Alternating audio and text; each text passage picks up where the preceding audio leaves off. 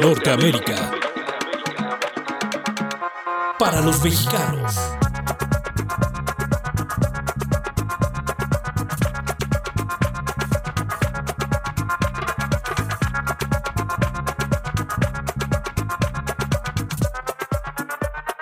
¿Cómo están? Hoy es lunes 25 de julio. Están en el programa Norteamérica para los Mexicanos, una producción de Norteamérica MX. Yo soy Gardenia Mendoza, soy la guía de este programa y vamos en adelante a co-conducir con el productor. ¿Cómo te fue esta semana, Santino Cortés? No, muy bien, muy bien, me lo pasé bastante bien. Anduve el fin en Iguala, pasé pasé un día ya de lo más bien, súper tranqui. ¿Por qué te gusta Iguala? Me, me comentabas que te encanta. Iguala, no sé, tiene algo. Es curioso porque a pesar de que está como rodeado de esta mala imagen de pues lo que pasó con los 43 y ta ta ta, es algo que tú y yo hemos hablado varias veces y es que, que Iguala no es Ayotzinapa, ¿no? Eso es muy, muy importante de, de aclarar, ¿no? Es que fue la cuna de la bandera y se lo comió, se la comió la fama de Ayotzinapa. Sí, pero es un lugar muy soleado, mucho calor, como me gusta a mí. Em, las frutas son dulcísimas, eh, la gente es guapísima. em, entonces es un gran lugar para existir, diría yo. Y además hay un, un lugar impresionante donde venden una comida rarísima. Ah, sí, yo soy fan de los pichones, que es pues paloma. Es el Machi, se llama el restaurante. Un machi, un saludo al machi. Comida muy buena. Si tienen la oportunidad de ir a Iguala, vayan, dense la oportunidad, deleiten su paladar. Pues nada, eso hice yo el fin. ¿Y tú? La pasé bastante bien en casa de, de mis padres y súper. Además el clima ya es fantástico. ¿Sabes por qué? Igual que en Iguala, porque llueve y escampa, algo que en la ciudad No pasa, no sí, pasa. es cierto. no, o sea, nunca- llueve nunca y se de- estaciona la nube tres días. sí, nunca para de llover. Pero es bueno, monzón en Vietnam. Así aquí. es. Pues aquí venimos con todo, chicos, en este programa Norteamérica para los mexicanos. Y hoy es lunes de empresarios binacionales, ya verán con qué venimos.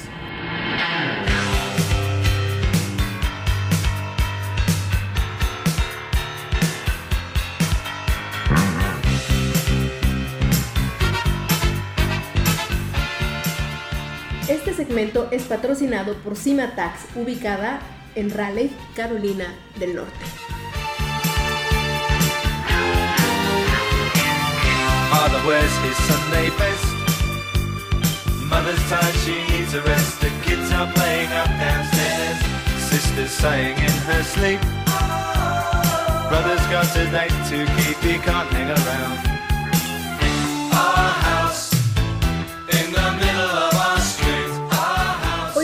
Hablar de bienes inmuebles, porque por largos periodos de tiempo este sector se ha convertido en uno de los refugios de inversionistas de todo el mundo y de vez en cuando nos da sorpresas y se convulsa.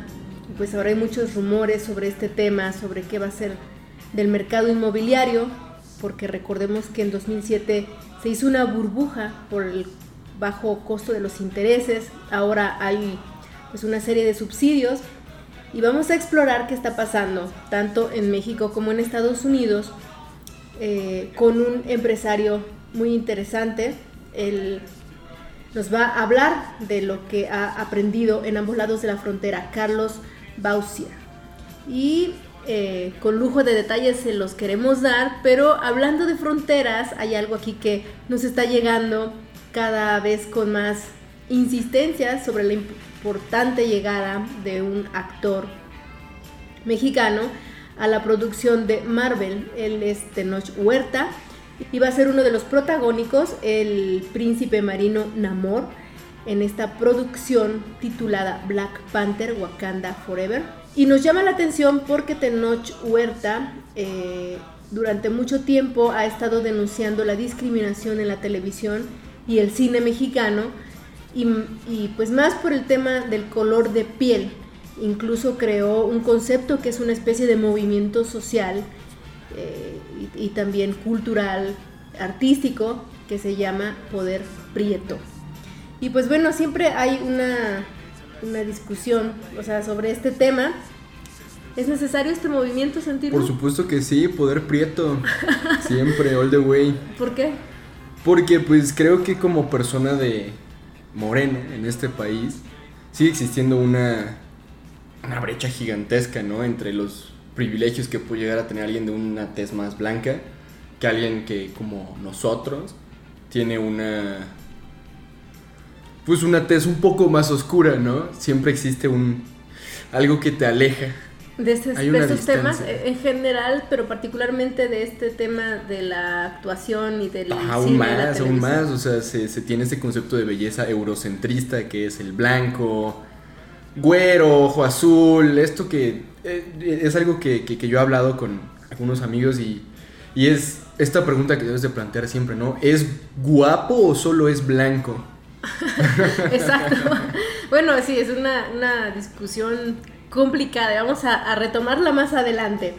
Pero bueno, ahora Tenoch Huerta está eh, pues debutando, haciendo grandes, grandes trabajos allá en, en Estados Unidos y particularmente con Marvel.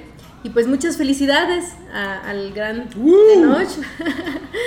y pues bueno, hablando de dinero, en otro camino, por supuesto, y retomando nuestro tema del día de hoy, resulta que después de la pandemia, de la invasión de Ucrania y la recesión, pues los inversionistas están mirando a los mercados seguros y esos mercados seguros principalmente son Europa y Estados Unidos por su estabilidad en las monedas y también porque mm, pues el mercado inmobiliario siempre ha sido co- considerado uno de los más seguros. Entonces, pues en esas están, pero ¿qué pasa cuando los precios empiezan a subir y la vivienda se pone imposible?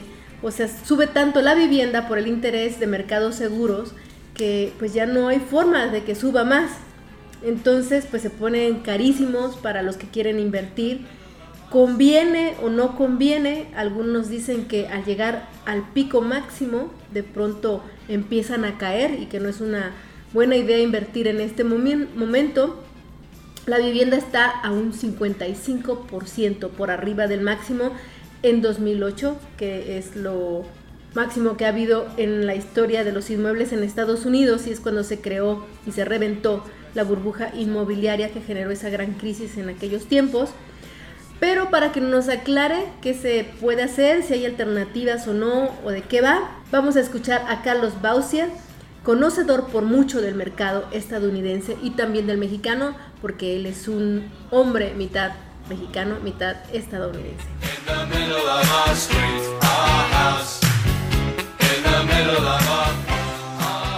Carlos Bauscher está con nosotros en la línea telefónica. Él es un empresario inmobiliario, eh, gran amigo y eh, conocedor del tema de la realidad binacional. ¿Cómo estás, Charles? Carlos. Bueno, pues mira, si me, si me llamas Charles, entonces me pongo muy contento porque me siento así el súper norteamericano. Si me llamas Carlos, me siento más mexicano que los nopales, así que seamos ahora Carlos o Charles, lo que sea, pero estoy completamente contento de estar contigo, ¿eh? Muchas gracias. Primero, primero que nada, cuéntanos un poquito de ti y tu fascinante historia, Carlos. ¿Cómo, cómo estás in- tan interesado en esta relación binacional? Mira, por- porque la verdad, eh, digo, eh, mi mamá es mexicana, mi papá es estadounidense, viví en México la primera mitad de mi vida, la segunda mitad de mi vida la he vivido en Estados Unidos, mis clientes eh, casi todos hablan español, y si me empiezan a hablar inglés como que a veces no entiendo, así que de plano, de, de plano, digo, eh, pues sí binacional completamente, eh, tengo las dos nacionalidades, la mexicana la pude obtener finalmente en el 2003, de- después de convencerlos de que hablo español, imagínate eso, y de que mi mamá es mexicana. Pero, Muy bien. o sea, sí estoy interesado en la onda binacional, Eh, digo la onda binacional y hablo como chilango ahí de México, ¿eh? pero no. Bueno, de alguna, aquí creciste. Sí, ahí cre- crecí en, en, en Estados Unidos, ¿cuál Estados Unidos? Eh, cre- crecí en el DF, que ahora se llama Ciudad de México, o CDMX, hasta los 28 años, en que pues decidí ir a Estados Unidos. Nací en Estados Unidos, o sea que en México fui el gringo y, y aquí en Estados Unidos soy el mexicano, así que definitivamente me encanta el, el tema de gente que tiene dos nacionalidades porque yo soy uno de ellos. Muy bien. Oye, y cuéntame, ¿cómo es que te involucraste como empresario en los bienes raíces y cuál es tu diferencia, digamos, cómo te incrustaste en, en este mundo de, de la inmobiliaria y en California? Bueno, empecé en California, obviamente, eh, porque pues nací en California, nací en Los Ángeles. Creo que todos los mexicanos nacimos en Los Ángeles, creo, ¿no? Por lo menos la mitad. la mitad, ¿no? Eh, pero eh, sí, mira, me, me, incursioné en los bienes raíces porque soy una persona alta, yo mido 1,85 y dije, si soy alto, tengo que empezar a vender algo que es bien grande. Pensé en vender aviones, pues obviamente como que están demasiado grandes, luego ferrocarriles, luego camiones, y bueno, pues, ¿qué otra cosa grande puedo vender? Pues casas. Entonces ahí me gustó el asunto. Bueno, es una historia muy, muy cómica, curiosa, pero pues es la realidad. Y, y pues me, me metí en, el mercado de los bienes raíces en el 1990 en Los Ángeles. Luego ya en el 95 emigré a Las Vegas y en Las Vegas he estado pues un buen rato. Obviamente me, gustaron más los precios, puedo ayudar a mucho más gente en Las Vegas que en Los Ángeles porque los precios de Los Ángeles están exorbitantes. Hay una pues, situación ahí, ¿no? Eh, con los precios de las viviendas en California. Sí, eh, yo la puedo llamar horrible, eh, porque los precios de California están, o sea, el precio medio, o sea que la mitad de las casas se venden arriba o, o abajo de este precio están en 845 mil dólares. Wow. Eso en, en bueno, hablo, hablo de, de, San Diego hasta Los Ángeles bueno, eh, sí, adelante. Sí, entonces eh, el precio mediano en, en Los Ángeles y San Diego, San Bernardino es 845 mil dólares. Digo, ¿qué persona trabajadora de construcción, de restaurante, o, o yo incluso? Digo, eh, 845 mil significa que me tengo que juntar con alguien, alguien más que, para poder comprar una casa. O sea, es, es dificilísimo. Por eso me fui a Las Vegas, que está mucho más económico y puedo ayudar a mucho más gente. Y entonces, ¿qué nos recomiendas? Que, digamos, alguien que quisiera invertir allá en Estados Unidos, ¿qué lo le recomendarías como, por ejemplo, tres principales consejos? Tres principales consejos.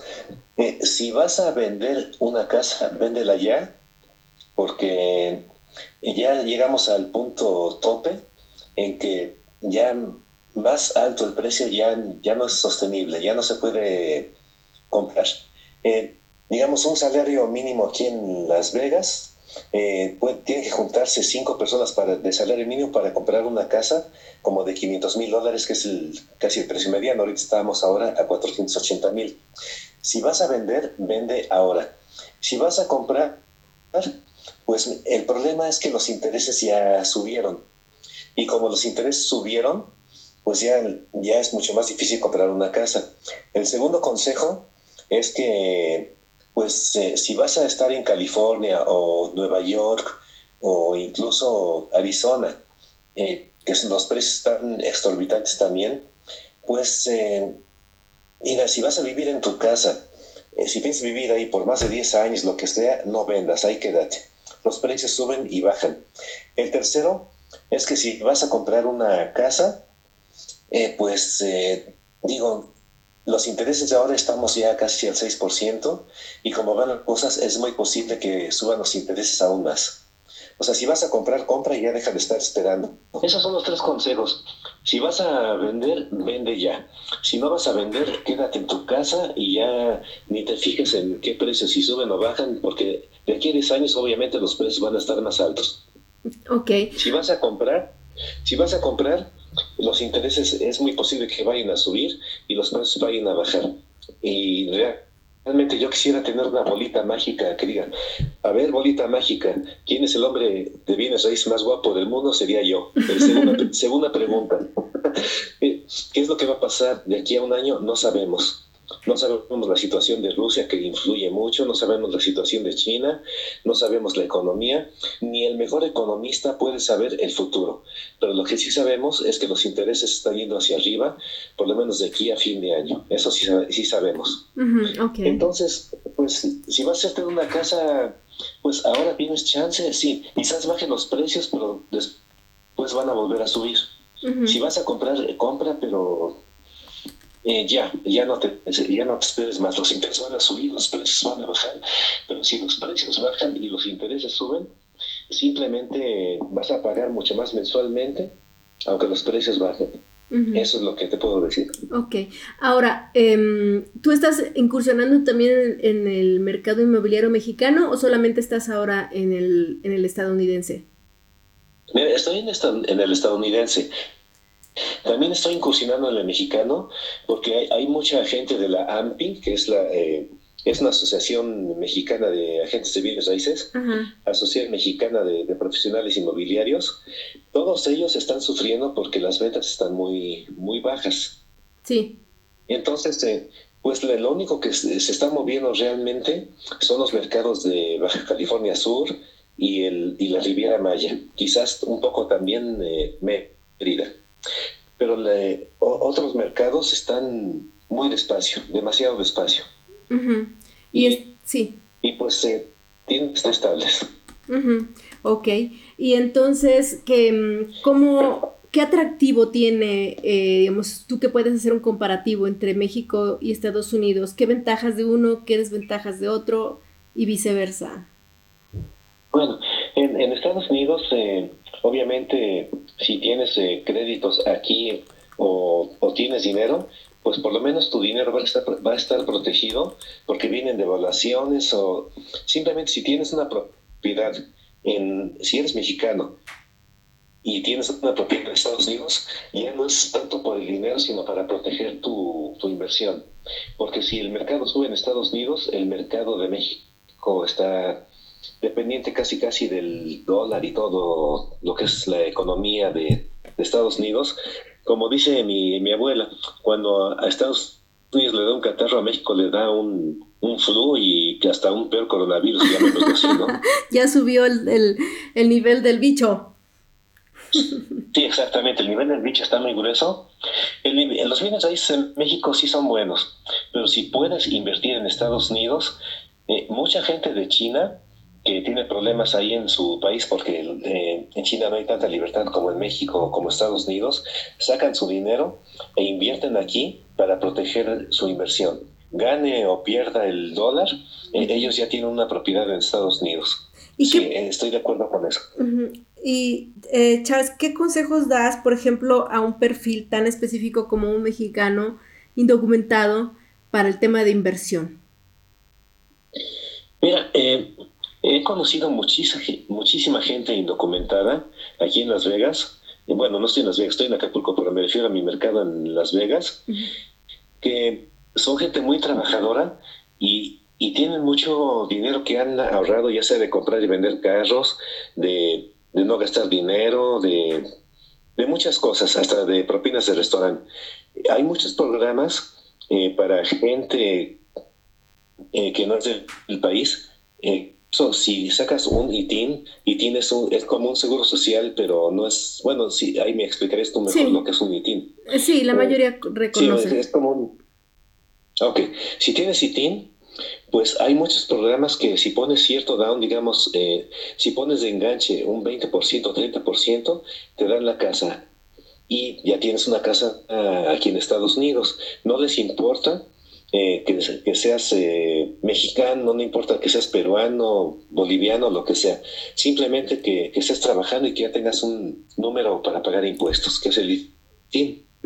Sí, te recomiendo que lo hagas y eso está a nivel nacional. Hay muchos programas de financiamiento. Sí. Si tienes el dinero, pues cómprate algo.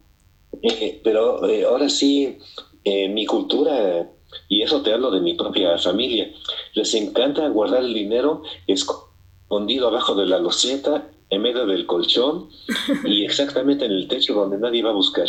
Entonces, eh, pues, eh, en vez de tener el dinero ahí, inviértelo porque cada vez el dinero va valiendo menos.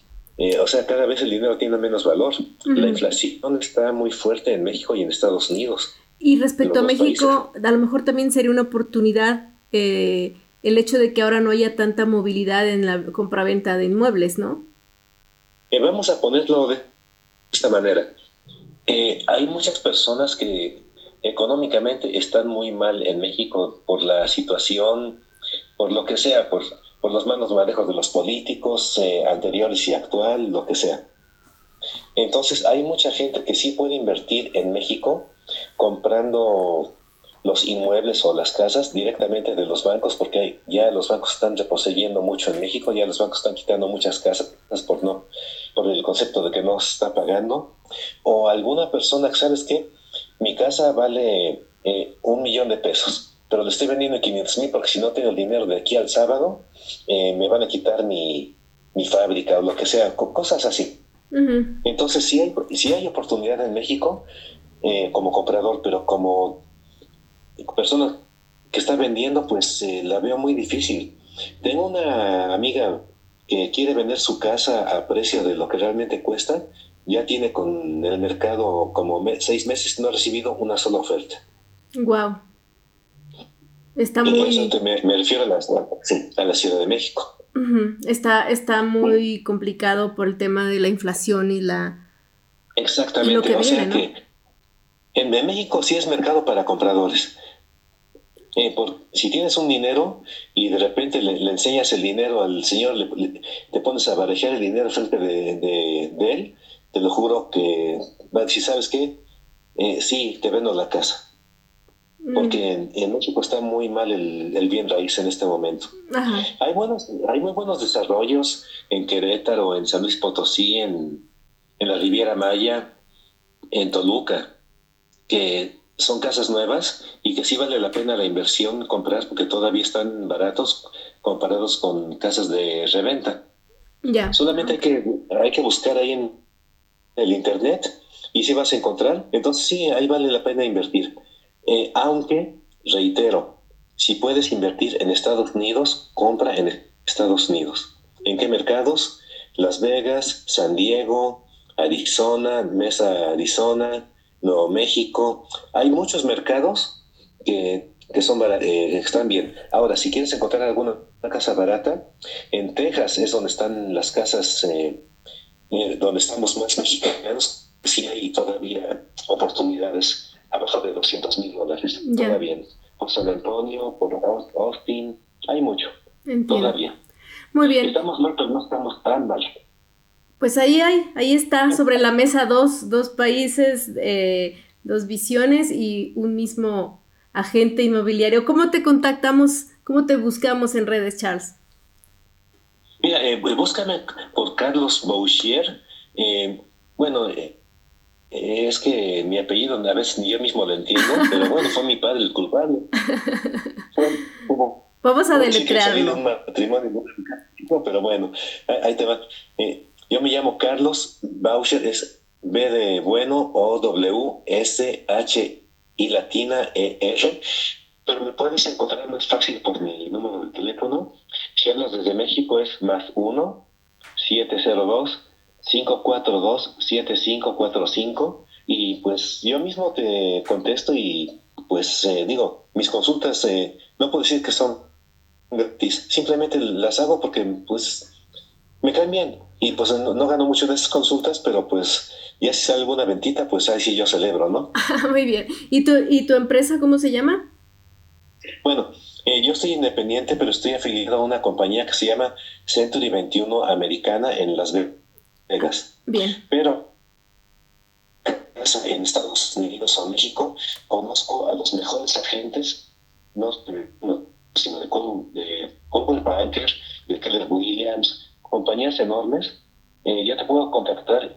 Solamente te paso hasta el teléfono y le hablas él directamente. Ni, ni me tienes que mencionar a mí, solamente te digo quiénes son los mejores agentes para que te guíen súper bien en el sentido de que te van a dar eh, lo mejor de ellos y, y, todos los que yo conozco tienen más de 10 o 15 años de experiencia. Muy, bien. Eh, Carlos, muchísimas gracias por este tiempo. Em, estamos aquí pendientes y este es tu espacio. Bienvenido.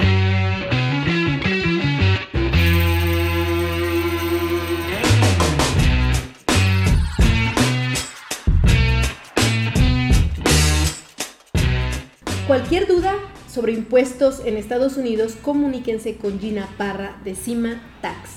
Ella es una especialista en finanzas y les dirá qué hacer ante cualquier situación con el IRS y en español. Contacten a CIMATAX 919-514-6280, 919-514-6280.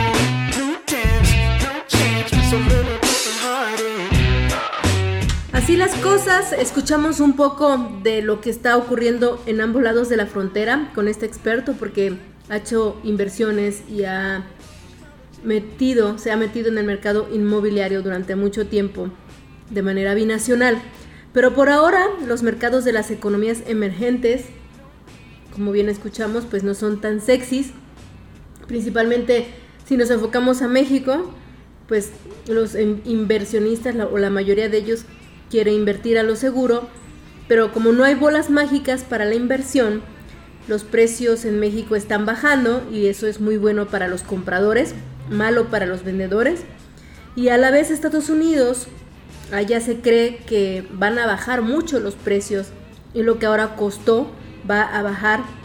Y como sea, pues al final de cuentas invertir es un riesgo si se quiere ganar totalmente, pues nunca hay una inversión segura. Pero les hemos traído aquí el testimonio de un empresario que saltó de trabajar como constructor a hacer su propia empresa e invertir y así salir de la famosísima carrera de las ratas y nos va a explicar pues qué tan conveniente puede ser en este momento invertir, qué ha hecho él, qué recomienda, qué no. Vamos con Alejandro Núñez a Nevada.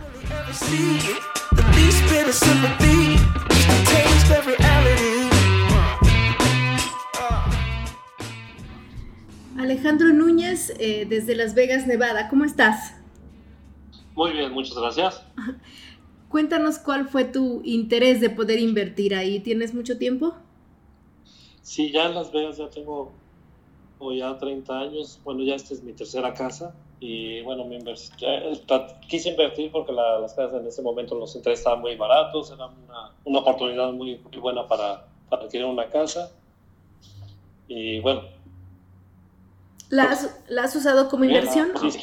¿La usas como inversión o ahí vives? No, ahí vivo en esta casa. Ah, ok. ¿Y qué has hecho con las otras, por- con las otras dos? Las- Eh, las, eh, las puse en renta. Ah, bien, bien, bien. Ok.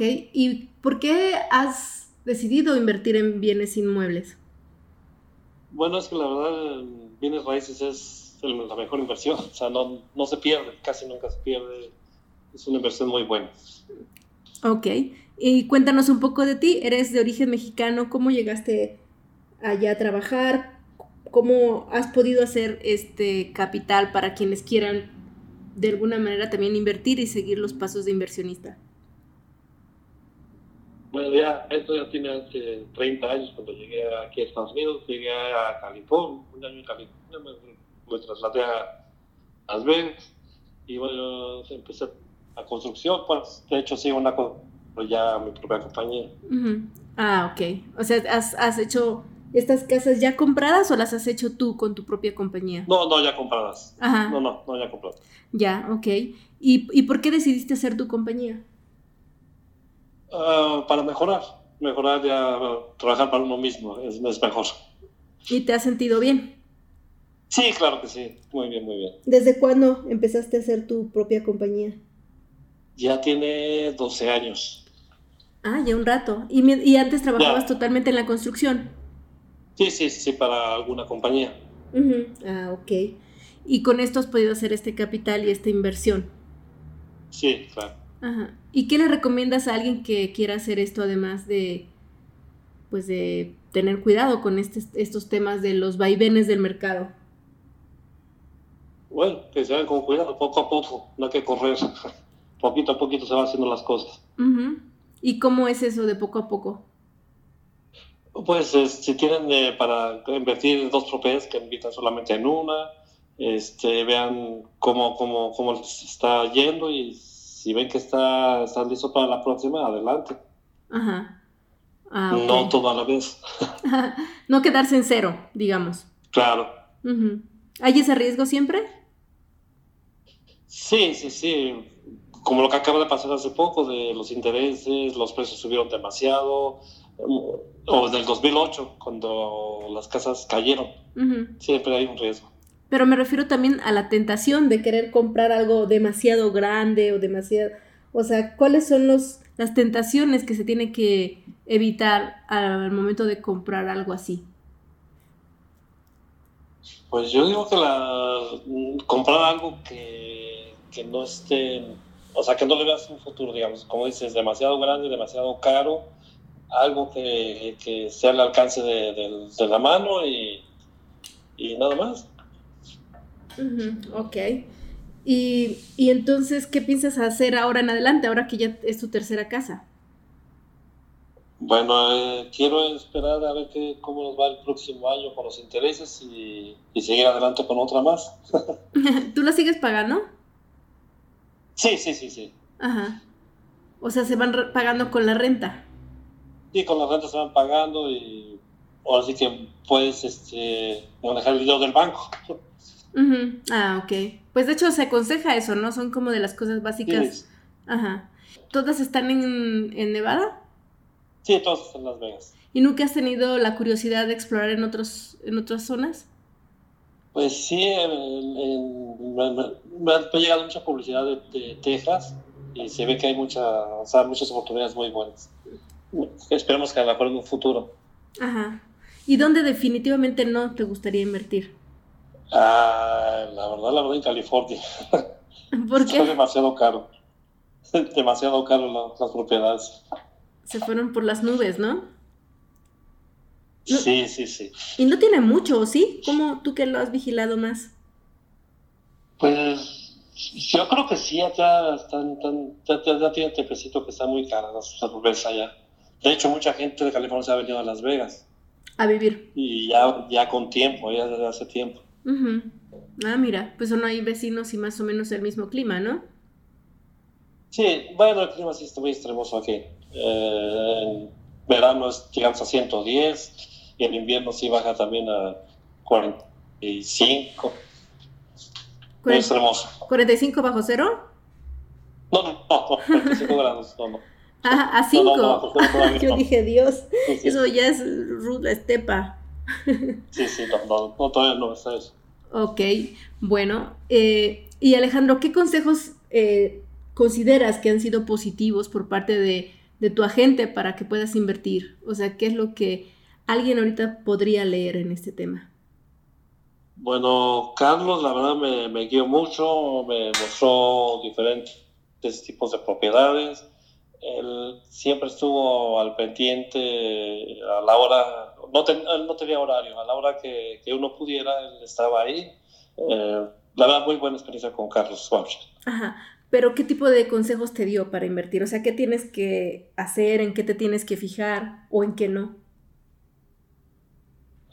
Bueno, especialmente me- la, la- la estructura de la casa, la- los años que tiene la casa, eh, que me fijara mucho en los aires acondicionados, porque las unidades también están demasiado caras. O sea, detallitos así como um, cosas de, de- de la casa, el aire acondicionado sobre todo. Ah, sí, ¿por qué? No, le digo que tuve una experiencia con una casa con un aire acondicionado muy malo, que se tuvo que cambiar y sale. Se volvió un La problema. ganancia que uno puede tener en, un- futuro se, se fue Ah, entiendo. Se fue en, en reparar eso. en reparar y comprarla com- por completo. Ya. ¿Qué edad tienes, Alejandro? Ah, 55. Ah, ya. Y si te piensas ya retirar con esto, ¿no? Sí, sí, sí, ya. Ojalá que pronto ya, ya, ya me retire. Muy bien. Está saliendo de la famosísima carrera de las ratas. Sí, ¿verdad? Oye, ¿y tienes hijos? Sí, dos hijos. ¿Y ellos les gusta este tema de la inversión y todo esto? Ah, todavía no. Eh, son, este, bueno, eh, tienen 20, 21 años y todavía, todavía no. Están norte en la escuela. Pero a lo mejor en un futuro sí, sí les va a interesar. Ah, muy bien, perfecto.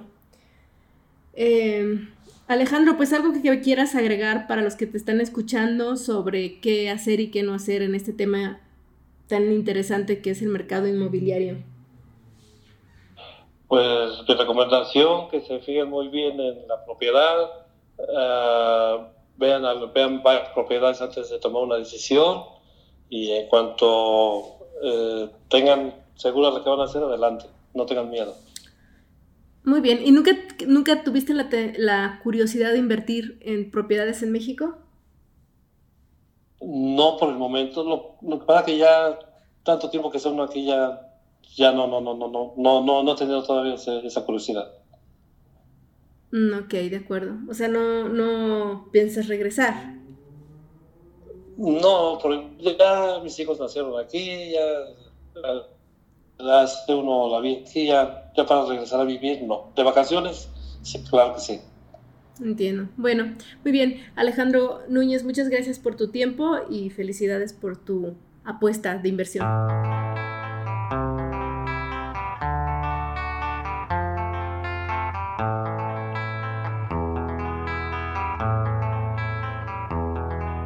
There is a house in New Orleans.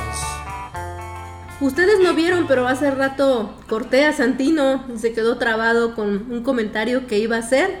Él y yo tenemos un viejo debate y entre si se exagera o no se exagera el tema de la discriminación por color de piel. Y pues bueno, no sé, ¿qué más argumentos tienes, Santino? Te corté hace rato. Este, pues, insisto, sobre todo en el ámbito en el que Tenoch pelea, es siempre esta visión eurocentrista y de la belleza clásica que no admite, pues, otro tipo de belleza, ¿no? Que quizás no se comprende del todo, como la belleza indígena, como alguien moreno que puede ser precioso, incluso más que muchos, muchos actores actualmente que no son nada espectacular y son considerados como los más hermosos del mundo simplemente pues porque es Porque son blancos. entran dentro del estereotipo clásico de la belleza, ¿no? Lo mismo en, en la música, ¿no? O sea, hay gente que tiene que batallar el doble.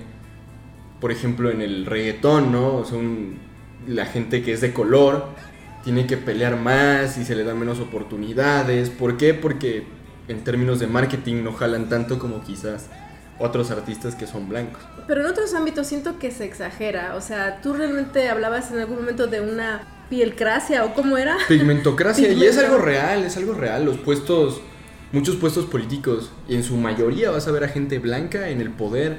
En puestos de poder casi siempre es gente blanca. Pero son mestizos más bien, ¿no? Eh, pero es que just- no quiere, o sea, la pigmentocracia no se va por una cuestión de mestizaje o no, o sea, se va por el color de piel, o sea, puede ser mestizo, sí está bien, pero eres blanco. Y en este país, y según, e incluso según estudios del INEGI, tienes más oportunidades mientras más claro sea tu color de piel dentro del pantone.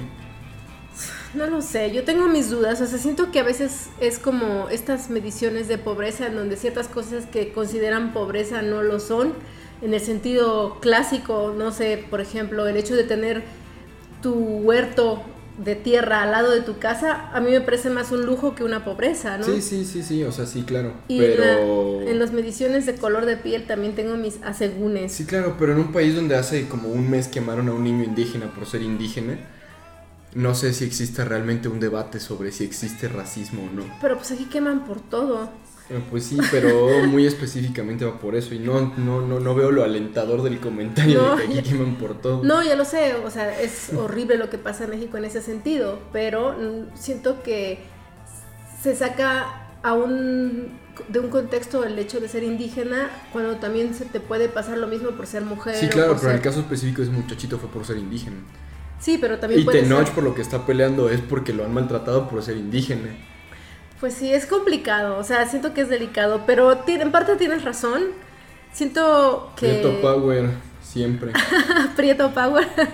Muy interesante. eh, si tienen la oportunidad de buscar por ahí ese tema del Prieto Power, verán que ahí tiene mucho que decir. Much- hay mucha tela de donde cortar en, en ese sentido.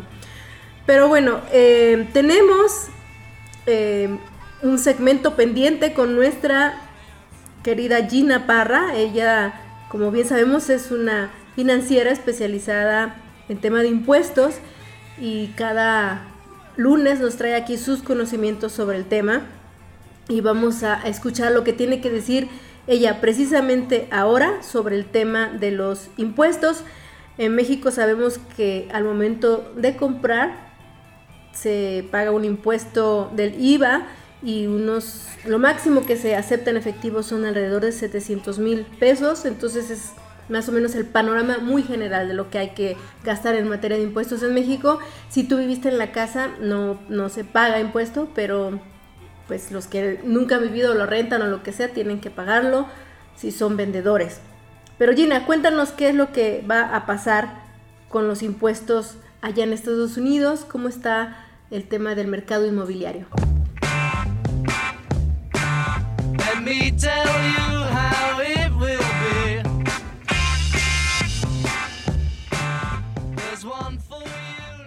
Gina Parra nos va a hablar hoy del tema que hemos estado trabajando y ustedes han estado escuchando, que es el, impuesto que se puede pagar por este venta de bienes inmuebles, pero también de otros tipos de impuestos que se llaman adicionales.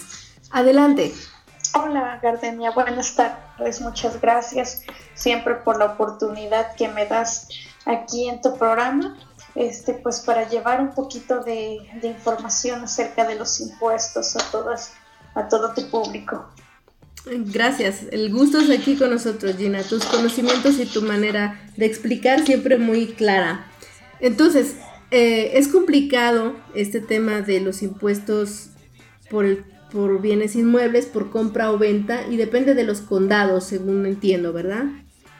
Sí, este, mira, como tú ya les has comentado a tu público, vamos a hablar acerca de los impuestos de- que se pagan por las propiedades.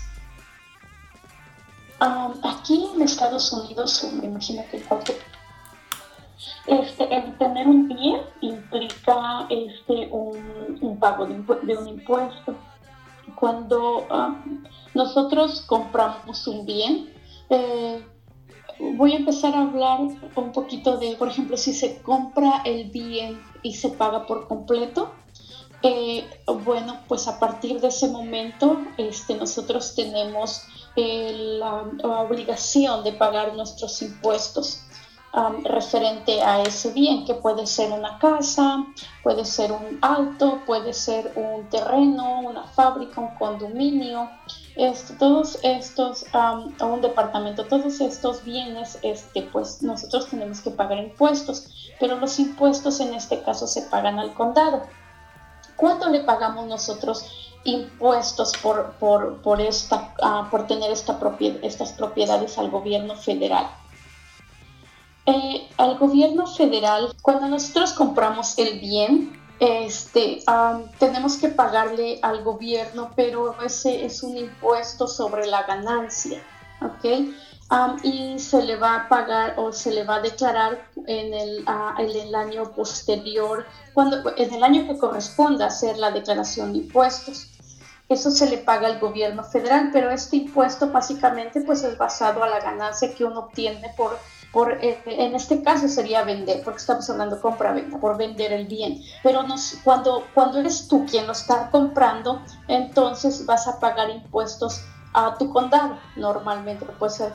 ah, normalmente se paga, algunos, en algunos ah, pa- um, estados se paga un impuesto estatal y un impuesto al condado o, o la- al- a tu localidad. ¿ok? Ah, lógico, son impuestos muy, muy variables porque dependen en el, estado y en el condado en que tú te encuentres. Pues básicamente ellos van a determinar cuánto tú vas a pagarles a ellos. Am, normalmente este impuesto se paga cada am, fin de año, normalmente el mes de noviembre, normalmente diciembre o en el último am, quarter del, eh, en el último cuarto de- del año que, que abarca octubre, noviembre y diciembre. En ese tiempo hay que pagarlo. Cuando tú compras tu bien y, y lo pagas por completo, el, el condado te va a mandar a ti eh, el bill para que tú pagues tu, ah, tu impuesto. Pero si ese bien tú lo adquiriste por medio de un crédito, va a ser el, am, la organización crediticia que a ti te dio, am, que tú, con el que tú estás trabajando, quien normalmente, no en todos los casos, pero casi normalmente son todos, quien, eh, quienes son ellos los que se encargan de hacer el pago. lógico, tú lo vas pagando poco a poco durante, durante el año con los pagos mensuales que les haces a ellos, pero ah, dentro de eso pues te están cobrando parte del pago que tú vas a hacerles ah, al condado normalmente ah, al final del año. ¿ok? Entonces a veces tú no lo miras porque pues no, no te toca hacer el pago tú personalmente, pero ellos al final del año te, te envían una forma 1098. Um, en esa forma 1098 mortgage, ellos te van a especificar cuánto tú estás pagando de tu préstamo que ellos te están otorgando, durante, cuánto tú pagaste durante el año, cuánto tú pagaste de interés y ahí va a especificar cuánto tú le pagaste a tu condado eh, de impuestos sobre, tu, sobre el, el bien que tú tienes. Y lógico que ese, esa forma tú la vas a utilizar a la hora de hacer tus impuestos para que puedas deducir esas cantidades. Ah, más bien tú puedas deducir parte porque Ah, ese podría ser otro tema porque normalmente mm, a muchas personas dicen, yo estoy esperando mi forma 1098 mortgage porque quiero hacer mi declaración de impuestos y que se vea reflejado, y que yo mire la diferencia entre poner esa forma y no ponerla. Este, entonces, normalmente es tu derecho a hacerlo, pero no va, muchas veces no va a haber un cambio y eso podríamos explicarlo en otro tema porque sí es importante. Muchas personas este, no saben que hay otras, que hay algunas deducciones que se ven reflejadas y otras que no se mira, pero tú tienes el derecho de ponerlas. Entonces, si tú eres una de las personas que tienen bien, pero lo está, eh, está siendo financiado, te vas a recibir esa forma 1098 mortgage y dentro de esa forma van estos impuestos que tú le pagas anualmente al, al condado. Gina, ¿y qué es lo que pasa cuando tú, eh, porque podemos separar como mis preguntas y tu exposición. Primero, cuando tú compras, ¿cuáles son exactamente entonces los impuestos que pagas. O sea, digamos, yo sé que dependen de cada condado, pero digamos, los generales, ¿cuáles son? Cuando compras. Y luego cuando vendes, esa es otra pregunta. Tengo entendido que te retienen el, dinero, ¿no? Hasta que te compruebes. Lo que pasa es que cuando tú compras, este, tú eh, no le pagas impuestos federales, no pagas impuestos federales, porque para ti está siendo un gasto si, si, estás comprando de forma individual, no, no, no como un negocio, eh, eh, no tienes una obligación de pagar un impuesto por la compra. El que paga el impuesto es por la venta. Ah, y esa, esa retención este, se hace a la hora de hacer el, trámite del, ah, de la compra-venta. Entiendo, ok ahí mismo, ahí mismo puede la, la persona que te hace el trámite hacerte la retención para notificarla a la IRS o al final tú tienes que declarar esa, ese, esa venta y pagar impuestos por la ganancia. Porque tú vas a... aquí e, es un poquito complicado porque hay muchos factores que, que van a intervenir en, el pago de ese, de ese em, del impuesto por la venta de un bien. Ah, por ejemplo, imaginemos que yo tengo un departamento, pero ese departamento lo compré, por ejemplo, en el 2010. Eh, ahorita este, voy a tomar en cuenta que le invertí, este, voy a tomar en cuenta, puede ser que lo estoy o que no lo estoy rentando. Voy a tomar en cuenta este, en cuánto lo vendí y cuánto... es un poquito complicado ahorita explicar así que me puedan comprender porque son muchas cosas que yo tengo que tomar en cuenta y, ver si me va a tocar pagar un impuesto o no, porque normalmente se paga poco cuando se, cuando se hace una venta. Entiendo que sí, pero hay una retención, ¿verdad? sí, porque la cantidad se escucha grande. Por ejemplo, imaginamos, no, pues vendí mi casa en 300 mil dólares, pero muchas veces casi no pagas impuestos porque intervienen, te digo, muchos, muchas cosas en, en, este, en este rubro. Ahora, si tú te dedicas a comprar y vender, es diferente. Sí, ya porque es un negocio, ¿no? Cuando estamos hablando Exacto. de... Cuando, ajá, sí, porque si que alguien quiere invertir eh, esta... Raíces. Exacto. Eh, tuvimos un- una conversación con este mm, chico, un chico que lleva su tercera casa y que obviamente solo quiere para inversión. Ese es de otro tipo. O sea, por el tema de que tu casa no es una inversión, ¿no? Tu casa es, es, es tu patrimonio. Y fuera de eso, exactamente, si tú quieres invertir para poder tener después una estabilidad económica o lo que sea, o porque te va bien y quieres a- a poner a trabajar el dinero, entonces son otro tipo de impuestos. Um, podría ser, este, pu- puede ser lo mismo, pero de forma diferente. Por ejemplo, a la hora de... um, aquí la diferencia que hay normalmente son los gastos que tú puedes tener. Porque, por ejemplo, una persona que compró una casa que, que no es para negocio, este, no va a mirar que haya, que haya ganancia. Pero cuando tú te dedicas normalmente a la compra y venta como tu negocio, entonces tienes que, que mirar am, que va a haber ganancia y tienes que probarlo al gobierno. Normalmente es cuando el gobierno pues puede ser que se enfoque más en hacerte alguna auditoría, porque imaginemos que tú vendiste cinco casas y que digas que ganaste 10 mil dólares. Entonces es cuando tú, tú tienes que enfocarte más y tener la información correcta y lógico que, que normalmente en, en bienes raíces pues casi nunca se le pierde. Entonces no va a ser lógico que tú digas que ganaste muy poquito, ujú. Ya. Porque ese es tu negocio. Y normalmente aquí el impuesto que se le paga es al gobierno federal sobre la ganancia, sobre el ingreso que tú obtuviste. Y esos ingresos, esos impuestos sí son generales, o sea, por lo Sí, general... que eso sí es, es normal, es eh, igual. Aquí ya podemos hablar si tú eres, este, estás registrado aquí ya como una LLC, como una corporación, como una corporation. Aquí es de donde, donde se va a definir este, cómo vas a o cuánto vas a pagar de impuestos, porque igual no te puedes decir, mira, vas a pagar este, el 25%, porque aquí también hay muchas, muchos, am, cosas que varían eh, dependiendo del tipo de compañía que tú tengas. Ah, claro, sí, ok.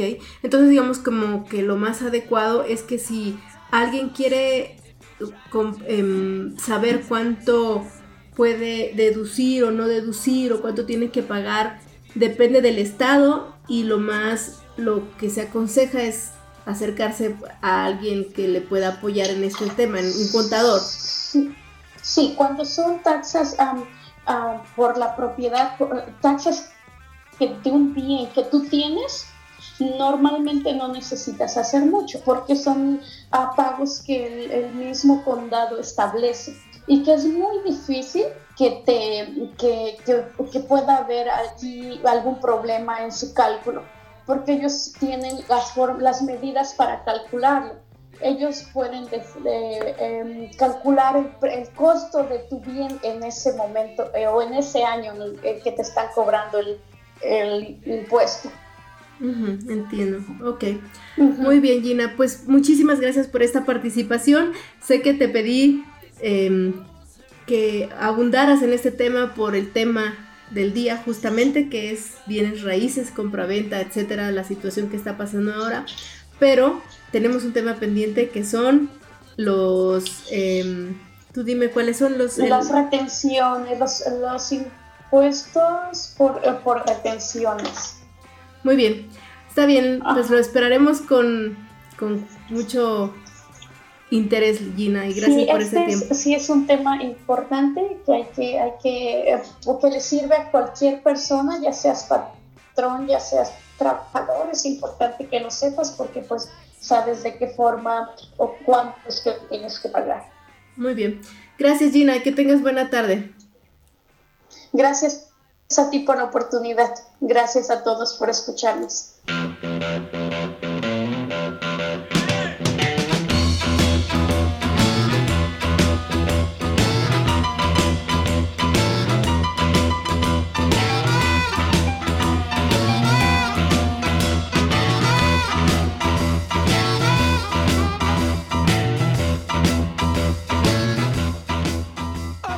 Estamos llegando al final del programa.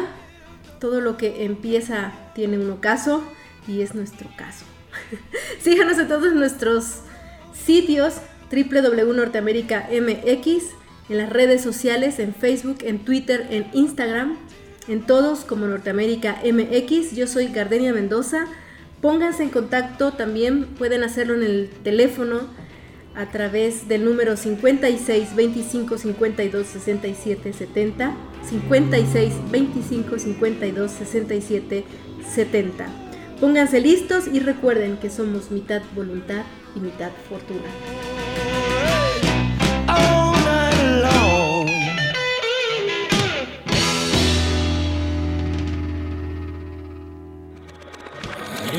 Norteamérica. Para los mexicanos.